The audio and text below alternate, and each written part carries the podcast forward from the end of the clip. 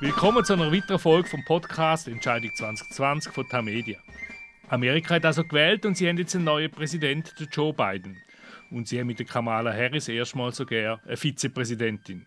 Das Resultat ist knapp, eigentlich klar. Und die Sache ist eigentlich auch gelaufen. Wenn da nicht der Donald Trump wäre und der will einfach nicht aufgeben. Was führt er im Schild?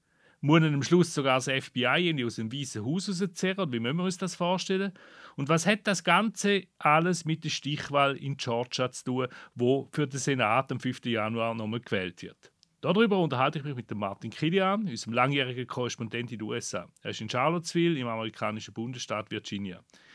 Mein Name ist Christoph Münger und ich leite das Rösser International von der Tamedia Redaktion in Zürich. Guten Tag, Martin. Guten Tag, Christoph. Das zieht sich jetzt ja schon eine Weile hin mit dem Donald Trump. Wieso will er einfach nicht aufgehen und seine Niederlage eingestehen? Ja, vielleicht, will vielleicht schätzt er den Komfort des Weißen Hauses. Ich gehe mal davon aus, dass es eine Kombination ist. Politisch motiviert, auch sein Ego spielt eine Rolle, aber äh, es gibt mehrere Gründe dafür. Gibt es denn überhaupt noch ernsthafte Zweifel an der Rechtmäßigkeit von der Wahl? Nein. Also es gibt keinen einzigen Bundesstaat, der äh, Durchstechereien oder Betrug in großem Stil vermeldet hätte. Es gibt vereinzelt wohl kleine Fälle, ein oder zwei Wahlscheine in Nevada, wo Probleme aufgetreten sind, aber auch die republikanischen Funktionäre und Staatsangestellten in Bundesstaaten wie Pennsylvania sagen, dass die Wahl in Ordnung ist, dass alles mit rechten Dingen zugegangen sei. Ja, und wahrscheinlich gerade aufgrund von dieser grossen Aufmerksamkeit haben doch die, die Leute, die das zählt haben, haben doch besonders genau aufgepasst, stelle ich mir vor.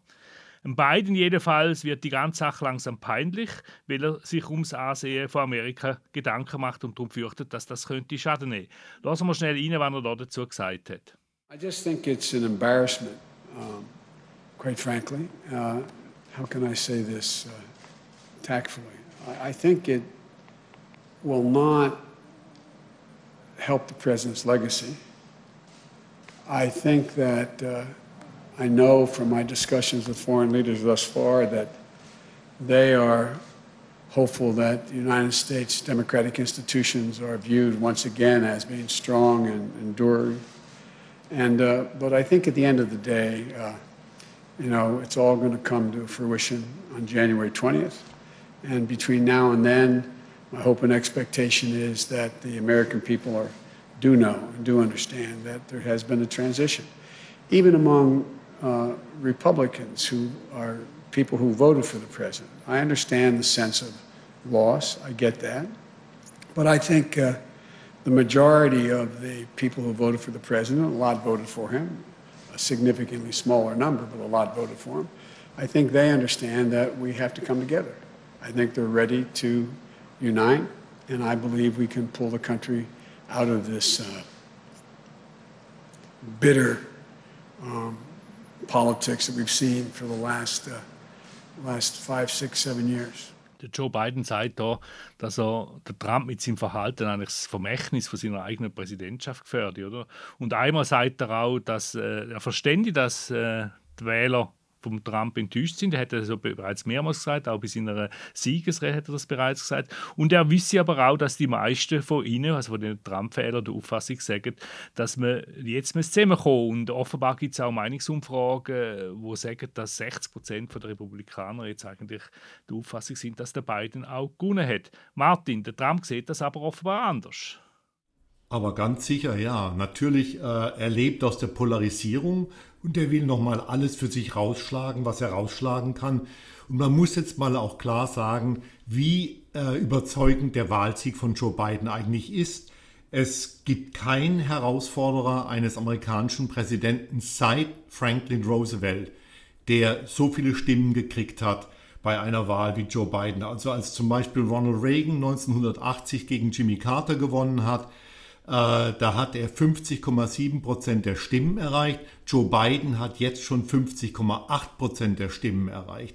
Das ist also schon ein überzeugendes Wahlergebnis gegen einen Sitting President, also einen Präsidenten, der im Amt ist. Und man muss also auch wirklich mal sagen, dass das eine großartige Leistung ist und nicht so tun, als wenn äh, das Ganze sehr knapp gewesen sei und als ob äh, Joe Biden das eher zufällig gewonnen hätte, wie das einige Publizisten ja auch in der Schweiz behaupten. Das stimmt einfach nicht.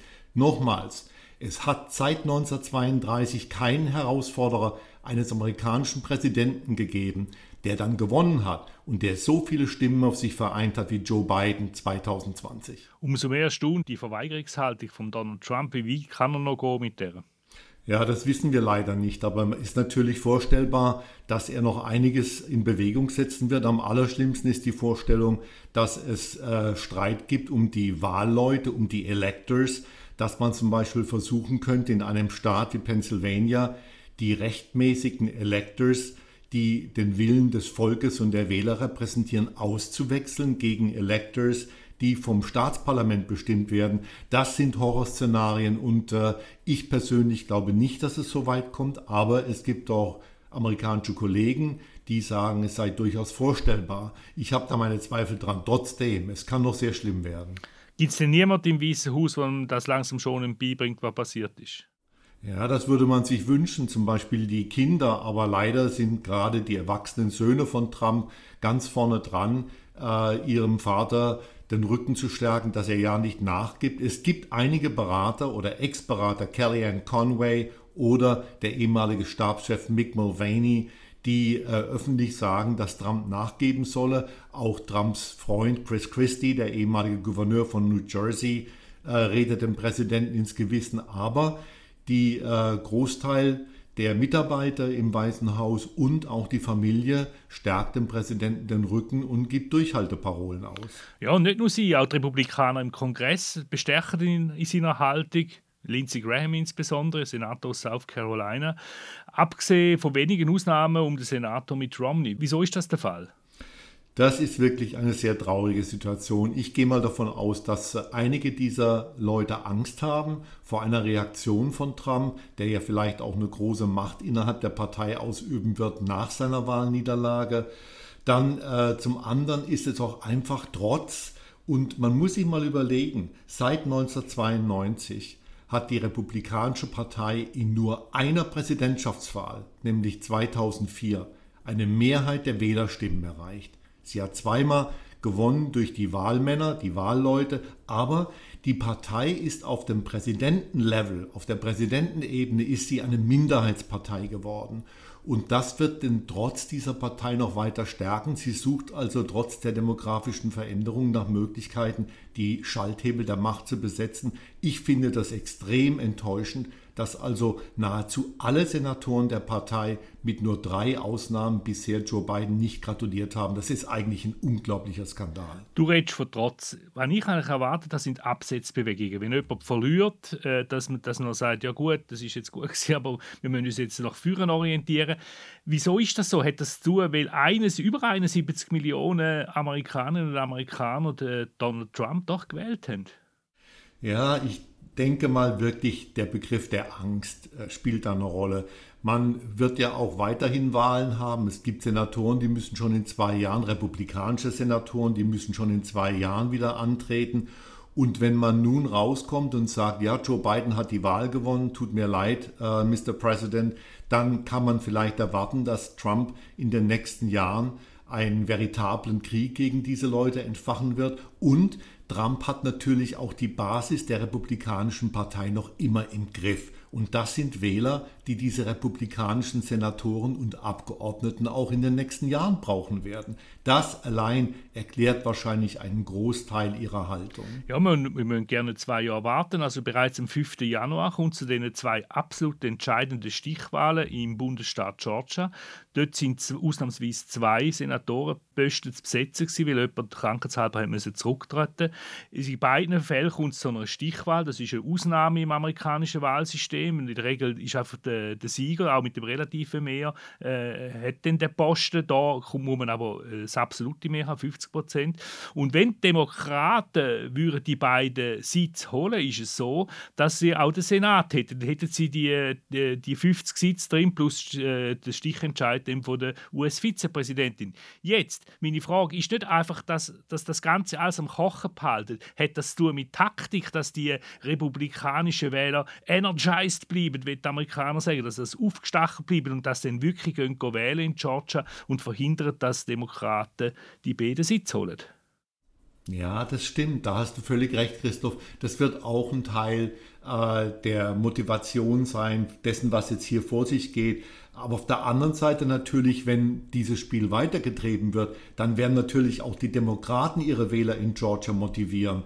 Aber es stimmt. Und es ist natürlich auch interessant, dass die beiden republikanischen Senatoren, die jetzt zur Wahl anstehen, bei dieser Stichwahl im Januar, dass die beide dem republikanischen Staatssekretär, der für die Wahlen verantwortlich ist, vorwerfen, er hätte seine Pflichten vernachlässigt. Also da braut sich einiges zusammen. Aber du hast schon recht in deiner Aussage, dass es auch darum geht, die republikanische Basis anzustacheln und bei Laune zu halten bis zu diesen beiden Stichwahlen in Georgia. Aber vielleicht ist ja alles ganz anders und der Donald Trump hat einfach bereits seinen nächsten Wahlkampf angefangen und der Wahlkampf 2020 ist notlos übergegangen in den Wahlkampf für 2024. Es gibt ja bereits Gerüchte, dass er in vier Jahren wieder will antreten.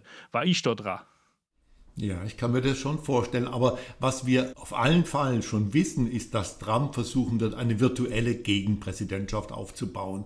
Das kann sein, dass er sich dann schließlich nach Mar-a-Lago, nach Florida verzieht. Dann wird er mit äh, Medien, die ihm wohlgesonnen sind, mit seinen Tweets, wird er das Land auf Trab halten. Er wird quasi vom ersten Moment an versuchen, diese Delegitimierung der beiden Präsidentschaft weiterzuführen. Das läuft er jetzt schon, indem er nicht nachgeben möchte. Er wird versuchen, den neuen Präsidenten ähnlich zu delegitimieren, ihm die Legitimation zu entziehen, wie man das 2000 2008 und 2012 mit Barack Obama gemacht hat. Es war ja Donald Trump, der damals gesagt hat, äh, Obama sei ein unrechtmäßiger Präsident, weil er nicht in den USA geboren worden sei.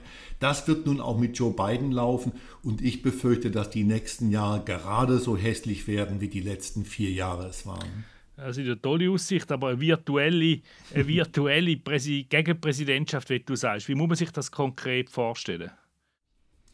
Naja, dass eben Trump sich dauernd in den Nachrichten hält, dass er vielleicht sogar ein eigenes News Network, also einen eigenen TV-Sender hochzieht, also jenseits von Fox News.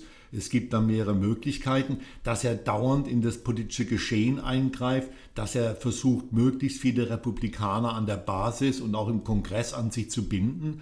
Ich könnte mir vorstellen, dass das eine Strategie ist, die für ihn verheben könnte. Aber für das Land wäre es natürlich extrem gefährlich, weil es die Spaltung, Polarisierung nochmals verschärfen könnte. Ja, und eine wichtige Rolle spielen natürlich dann auch die anderen Medien, ob es denn der Zirkus wirklich auch mitmachen, vier Jahre lang, oder? Genau, ja. Und man wird natürlich dann auch auf der anderen Seite äh, bei den Mainstream-Medien wird man natürlich auch weiterhin dann auf Donald Trump eindreschen. Es ist wirklich eine verfahrene Situation und es wäre am besten, wenn Donald Trump die Niederlage anerkennen würde und wenn er sich zurückzöge und wie jeder andere Ex-Präsident sich verhalten würde. Aber das ist bei diesem Mann nicht drin, das wissen wir. Der Mann ist wirklich ein Soziopath in vieler Hinsicht und das hat sich jetzt auch in den letzten Tagen gezeigt. Man muss sich vorstellen, es hat noch nie noch nie in der amerikanischen Geschichte ein solches Verhalten gegeben. Zum Beispiel die Wahl von 1800, die sehr schmutzig war, die sehr bitter war zwischen John Adams und Thomas Jefferson.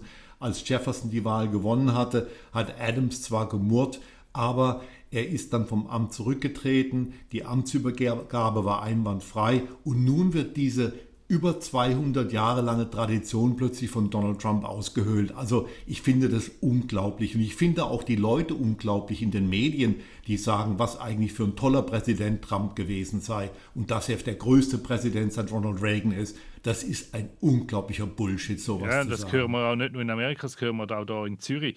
Äh, wie gefährlich kann denn die Situation werden, wenn, wenn sich jetzt wirklich der Trump weigert, in den nächsten zwei, drei Wochen aus dem Weißen Haus rauszugehen? Ja, Christoph, wie gesagt, wir wissen es einfach nicht. Ich gehe immer noch davon aus, dass es am Ende deeskalieren wird, dass am Ende äh, alle einsichtig sein werden. Trump wahrscheinlich nicht. Ich kann mir vorstellen, dass er schmollend und wütend nach Mar-a-Lago abzieht, bevor seine Amtszeit vorbei ist und äh, einfach von dort dann zuschaut, wie die Dinge in Washington weitergehen. Aber es ist nach den letzten vier Jahren ist es ein krönender Abschluss einer wirklich seltsamen und bizarren Präsidentschaft. Also das muss man schon sagen. Aber hätte ja als letztes jetzt noch Personalentscheid gefällt, wo nicht ohne sind, also indem er der Verteidigungsminister, der Esper, entlohnt hat. Das ist nicht nur äh, irgendwie äh, Folge davon, dass er mit dem schon seit längerem nicht mehr gut auskommt, sondern er hat natürlich auch einen Trumpist auf den Posten jetzt gesetzt. Ja, und das hat natürlich schon äh, Bedenken ausgelöst, dass er irgendwas im Schilde führt, dass er das Pentagon auf seine Seite ziehen möchte, falls es doch kritisch wird, falls es zu Unruhen käme in amerikanischen Städten.